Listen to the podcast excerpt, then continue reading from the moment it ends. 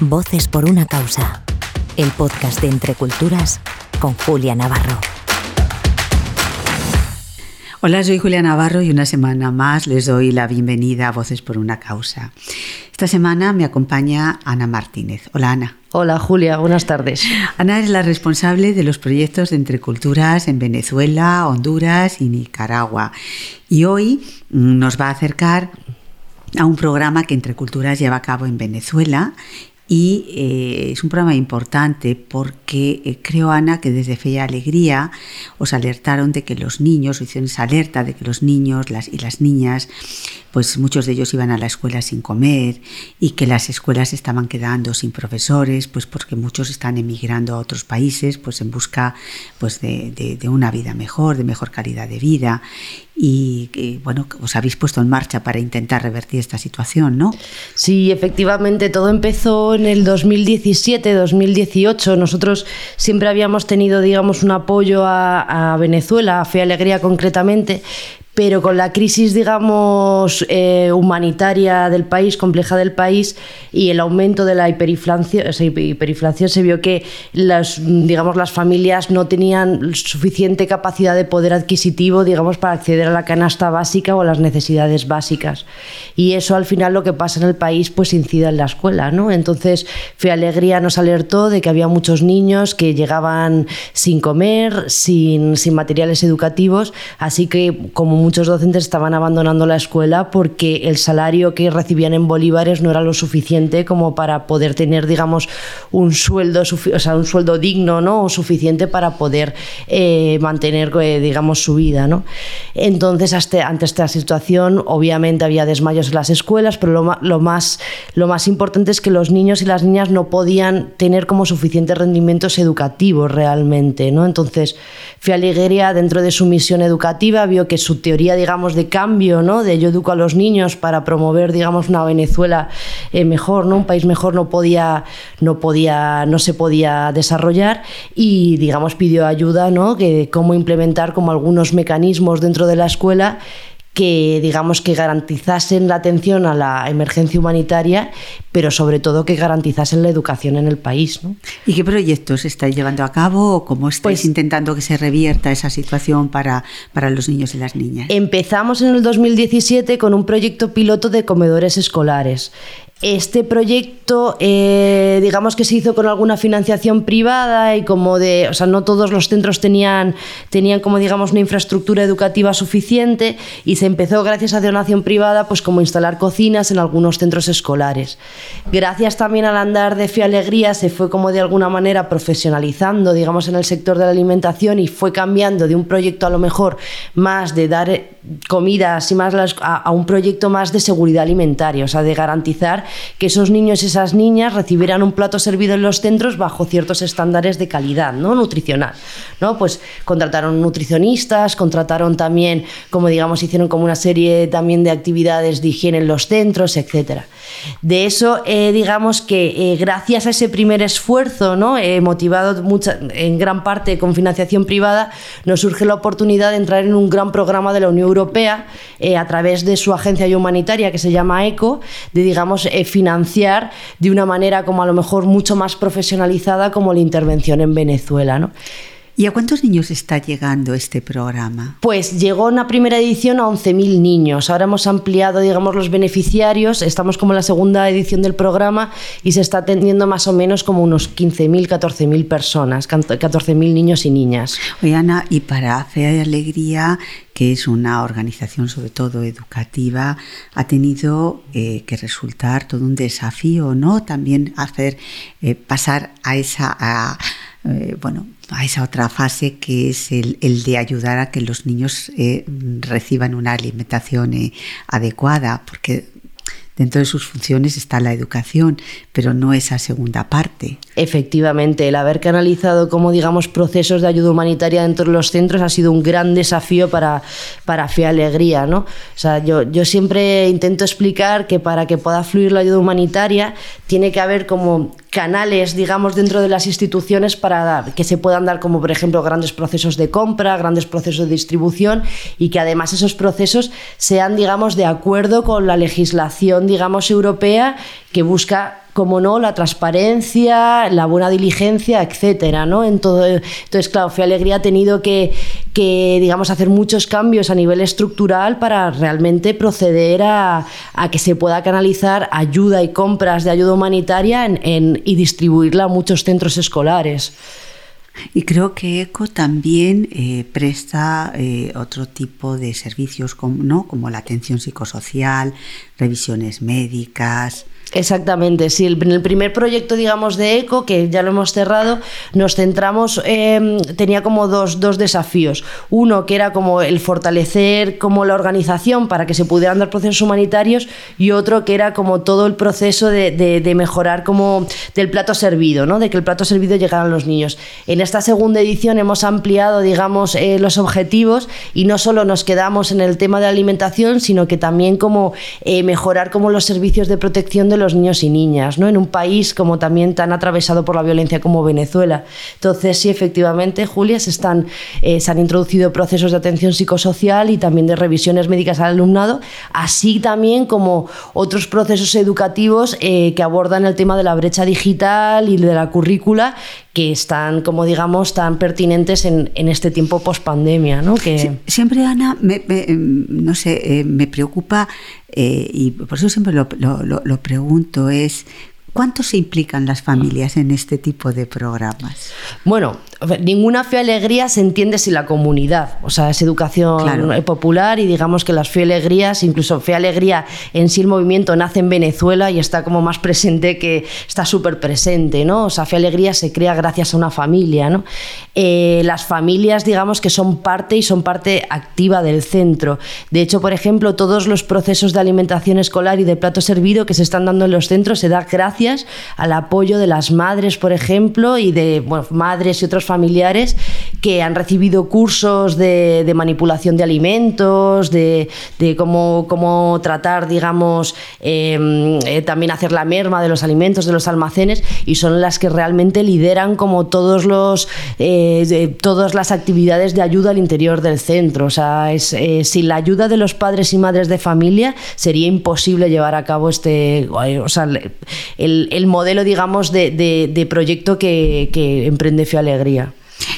Aunque hay, yo creo que la mayoría de las personas que nos están escuchando saben bien lo que es fe y alegría, sería, eh, yo creo, muy interesante que contaras cómo fue esa primera familia a la que se le ocurrió eh, pues poner los cimientos de, de, este proyecto, de este, un proyecto que está presente en tantos otros uh -huh. lugares y que es uno de los, de los proyectos eh, más hermosos, de los, entre, entre, los que tienen, entre culturas que tienen muchos. Sí, bueno, Fe Alegría es un movimiento de educación popular y promoción social que nace en el año, si no me equivoco, los años 60, pero creo que es a final del 67-69, y nace en Venezuela, en un barrio que se llama Katia, que es, eh, digamos, un barrio como de invasión eh, a las afueras, no, no a las afueras, ya está muy dentro de Caracas, y nace gracias, había un jesuita que se llamaba el Padre Velaz, que con el apoyo de una familia de Abraham y Patricia Reyes crean una primera escuela en ese barrio, en, en la casa, digamos, de, de, Abraham y Patricia. Y de esa primera escuela, ¿no? De, pues empiezan a surgir, como digamos, otras escuelas en los barrios y de ahí a que el movimiento esté presente en tantos países de América Latina y actualmente también en, en África y, con algunos cimientos en Asia. O sea que es muy, es muy importante estas iniciativas eh, que nacen casi de soluciones locales, ¿no? Sí, sí, sí, totalmente de acuerdo. Aparte de la sostenibilidad, ¿no? O sea, de, de, estos procesos, ¿no? Son soluciones realmente que pone la gente de allí con las condiciones de allí. En el proceso de, en el proyecto de ECO, por ejemplo, ha sido muy importante. Hubo un tiempo que estuvimos dando transferencias monetarias a las familias porque con la pandemia eh, los niños no iban a la escuela y obviamente no se podía dar el plato servido. Entonces decidió hacer un sistema de transferencias masivas. Es decir, los niños y las niñas recibían 30 euros que era el, digamos, el valor de, de lo que, de, lo que se gastarían, digamos, en el plato servido eh, una vez al mes, ¿no? Y mmm, con eso pues los eh, ayudaba a la familia a comprar los alimentos, etcétera.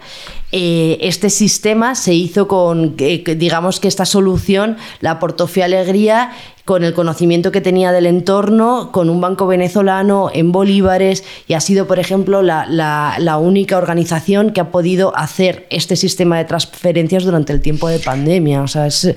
¿Y cómo, qué otras respuestas ha dado fe, alegría a, esta pandemia eh, tan, tan devastadora eh, eh, en América, en Europa y en, y en, todo el mundo? Bueno, el sistema de, transferencias monetarias ha sido todo un hito y ha conseguido como unos resultados súper positivos. Sí, ha sido, o sea, además no se quiso generar dependencia, entonces se hacía, mm, digamos, se, hacía como por alumnos, así, una persona tenía dos hijos, recibía 30 euros por cada uno de los hijos, ¿no? Y luego se implicó a los docentes eh, para hacer seguimiento y como contraprestación se les daba también un aporte a los docentes como ayuda. Estamos hablando de un país donde un docente, hoy hablando con una persona me decía, el más alto, digamos, un docente viene a cobrar en en dólares unos 40 dólares al, al, mes, ¿no? Al cambio, cuando la canasta básica está en torno a los 300 dólares. Entonces, gracias a este sistema de transferencias también se consiguió como apoyar a los docentes para, como mecanismo para mejorar su retención en los centros, porque hay muchos docentes que dejan los centros educativos en Venezuela hoy en día, porque la docencia no es una, no es una posibilidad para poder vivir. Eh, gracias, por ejemplo, a este sistema se ha mejorado la matrícula de, de, los niños y las niñas, hay, como, hay algunos datos que nos muestran como una mejor resiliencia en el acceso a la alimentación, frenar la migración de los docentes es muy complicado. ¿Y qué se está haciendo a ese respecto? ¿Qué, podéis, qué, pues, ¿qué se puede hacer? Estamos intentando mantener como ayudas, digamos que para Fi Alegría ya, ya, ya está, digamos, institucionalizado o digamos de estas experiencias se está intentando replicar a todos los centros que los docentes puedan recibir un aporte extra como ayuda, digamos, a la alimentación, al transporte porque los docentes... Y se puedan quedar. O sea, y se puedan quedar. Es que eh, en el 2017-2018 yo he visitado algunos centros del país donde habían abierto el centro con uno, con dos docentes. O sea, centros a lo mejor de 300, 400 alumnos. Entonces, claro, sin docentes no hay escuelas como la principal, como médula de viabilidad de cualquier escuela, ¿no? Son los que hacen... Entonces se está intentando por medio de proyectos, digamos, eh, como conseguir fondos, digamos, para darles ayudas y retener, digamos, a los docentes junto con otros procesos formativos, ¿no? A lo mejor también de actualización profesional, de motivación, atención psicológica. La misma atención psicológica que se presta a los alumnos también está abierta para los docentes, ¿no? O sea, en un país donde, digamos, las, eh, la dimensión psicoemocional puede estar muy dañada, ¿no? Desde por la crisis y por otro, ¿no? Y por todas, digamos, por todas las vulnerabilidades, ¿no? Entonces, eso yo creo que se, está intentando como digamos cuidar eh, sobre todo que retener a los docentes porque son, son fundamentales. Son la base, claro. Son la base. ¿Y qué otros pasos se van a dar? Pues bueno, tenemos ahora mismo un gran reto con el todo el tema de la brecha digital. Eh, Venezuela es uno de los países con peor conectividad a nivel mundial, ¿no? Entonces, obviamente hoy en día la brecha digital, digamos, es una gran brecha, ¿no? En el mundo educativo, ¿no? Y en el mundo, yo diría, de crecimiento de los niños y las niñas, ¿no? Entonces, bueno, se está intentando como profundizar en garantizar como el acceso a esos medios digitales. Se quiere también eh, intentar generar procesos de sostenibilidad, de, digamos, em, de las actividades humanitarias en los centros, o sea, vincular aún más la comunidad, digamos, por medio de procesos de proyectos productivos en los centros. ¿Y ya hay alguno? Eh, Todavía estamos trabajando en ello, ¿no? Como en formar, tenemos algunos proyectos que están formando, digamos, a, los niños, a las niñas y a gente de la comunidad, pues para generar proyectos en los centros. ¿Y, qué tipo de proyectos? Pues, por ejemplo, puede ser de uniformes escolares o de, mm, de, mascarillas. Por ejemplo, tenemos un proyecto que está haciendo o sea, que está haciendo como mascarillas y las están vendiendo como en el barrio. Eh, puede ser de meriendas, de mm, no sé, o sea, como diferentes iniciativas productivas pequeñas, pero que meten a la comunidad para poder, porque de alguna manera hay que generar estos procesos, eh, sostenibilidad, ¿no? También en los, a nosotros como entre culturas nos preocupa mucho, ¿no? El tema de la sostenibilidad, ¿no? Que el proyecto humanitario no se quede ahí, desaparezca, sino generar como cierto recorrido ¿no? o cierto nexo hacia el desarrollo. O sea, que no es... Eh, y estamos como con, pues instalando pequeños talleres, por ejemplo, se han comprado, en este proyecto las mascarillas, se han comprado máquinas de coser, se ha comprado tela, eh, se ha contratado un facilitador en centros, ¿no? Para que les diga cuál es el patrón de las mascarillas. Y bueno, pues estamos ahí valorando como algunas otras opciones, ¿no? De, de pues con cocinas, con proyectos textiles de uniformes. Son las mujeres las que se encargan de esa parte de de contribuir a que los alimentos eh, lleguen a los niños? ¿Son ellas las que se encargan de cocinar, de participar en este programa? Sí, en gran medida sí. Son las madres, eh, las madres, abuelas, tías de esos niños y esas niñas que son las que lideran, digamos, esas cocinas, lideran esos talleres y están ahí a pie del cañón realmente para que todo salga eh, adelante. ¿Y qué os piden? Eh, ellas. Sí. Bueno, ellas aparte también se les da una, una pequeña aportación económica ¿eh? por su colaboración, o sea, como de voluntariado. Pues eh, realmente ellas han sido formadas. tenemos, tenemos estas necesidades, hay que poner más el acento en esto. Es decir, la relación que tenéis con ellos, eh, sobre todo con estas mujeres, supongo que será una relación absolutamente fluida, ¿no? De estar todos los días hablando de los problemas que hay en la comunidad y cómo resolverlos. Bueno, estas mujeres te ponen en el centro de un día para otro, o sea, junto también con el personal educativo que hay en las FIA Alegrías, que es gente súper comprometida. O sea, yo, por ejemplo, me acuerdo con el tema de las transferencias monetarias, que teníamos que tener el número de cuenta de todos los alumnos, o sea, se pusieron en marcha y en una semana habían recolectado toda la data de todo el mundo, o sea, eh, organizan, digamos, están ahí realmente colaborando en todo.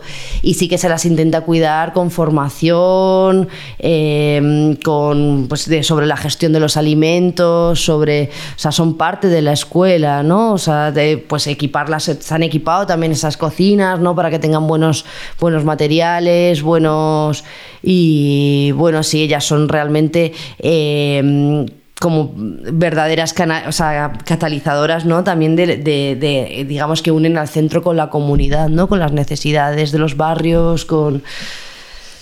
¿Y cuáles son los siguientes pasos que se, que se van a dar en estos centros educativos en los que se han ido implementando todas, eh, todas estas medidas? ¿Qué más se va a hacer y si se va a replicar en otros, en otros centros educativos? Bueno, la idea es replicar. Eso es la, o la idea es intentar replicar, ¿no? Según, pero bueno, a veces no es tan sencillo, ¿no? Y, sobre todo la idea también es generar modelos de intervención que sean, o sea, como intentar ir sistematizando eh, algunos proyectos que hemos tenido para generar modelos que no sirvan solo para este Fe Alegría, sino también a, nivel federativo, eh, digamos, a otras Fe Alegrías. Los siguientes pasos, pues, eh, bueno, todavía en este proyecto ECO tenemos muchísimas cosas por delante, o sea, tenemos todavía, o sea, pues vamos a equipar, por ejemplo, en Sucre, ¿no? Todo el, tema de las instalaciones, es que hay centros en diferentes niveles, pues todas las instalaciones de wash, digamos, de agua y también las cocinas, eh, vamos a empezar a fortalecer los gabinetes psicológicos, o sea, los gabinetes de psicológicos, eh, la transversalización también de todo el enfoque de género en la currícula, la instalación de, de tecnología, de herramientas digitales en los centros, la mejora de la conectividad en los centros escolares, eh, pues, o sea, aparte de ello, y seguir, digamos, con, el plato servido, ¿no? O sea, el, eh, los niños siguen, siguen el, o sea, para que reciban su alimentación. Ana, ¿cuántos niños están atendiendo en estos momentos Fe y Alegría? ¿En general? O sea, en, toda la red. En, estamos hablando de Venezuela. Sí. Vamos a centrarnos en estos momentos en Venezuela y luego ya me dices en toda la red. Pero ¿cuántos niños está alcanzando este programa concreto de fe y alegría? En torno a unos 14.000 niños, 14.000, 15.000 niños. O sea, este proyecto en concreto, este programa, en torno a unos 14, 15.000 beneficiarios que se puede seguir ampliando, claro. Sí, supongo que la demanda es, es, eh, enorme y Fe Alegría intenta llegar a, los lugares más recónditos. Es que claro, es que justo Fe Alegría Venezuela tiene 177 centros educativos. O sea, ahora mismo más o menos las cifras atienden en torno a 125.000 eh, niños y niñas. Entonces, obviamente, la replicabilidad es gigante en una Fe Alegría como la, de, como la venezolana. Bueno, estáis haciendo una labor realmente realmente importante. Además, yo supongo que, debe producir muchísima satisfacción eh, ver que el trabajo que uno hace mm, eh, eh, da sus frutos, ¿no? Por supuesto. Que los niños puedan volver a la escuela, que los niños puedan tener ese plato de comida caliente, que la comunidad esté implicada. Por supuesto, es un trabajo, mm, eh, implica mucho acompañamiento, obviamente, porque hemos, se han tenido que meter en procesos muy nuevos, pero bueno, Venezuela es un país increíble y cuando vas ahí a las escuelas, a estos barrios, ves a todo el mundo, implica, o sea, cómo se implica, ¿no? Feliz, pues siempre es una alegría por los... claro, fe y alegría. sí, sí. muchas gracias, Ana. Muchísimas gracias, Julia, por el espacio. No, muchas gracias por acercarnos a este proyecto tan, tan importante, ¿no? Eh, sin duda, sin una alimentación completa, protección y bienestar de los niños y de las niñas, pues en contextos de emergencia, pues eh, es imposible garantizar una educación de calidad y eso es lo que está haciendo Fe, Fe y Alegría. Así que gracias a todos eh, por escucharnos una semana más y hasta la semana que viene, que os esperamos aquí en Voces por una Causa. Hoy hemos escuchado la voz de Ana y la voz de una causa que es la de fe y alegría, en este caso en Venezuela, pero también en Honduras y Nicaragua. Gracias, Ana. Gracias. Voces por una causa, el podcast de Entre Culturas con Julia Navarro.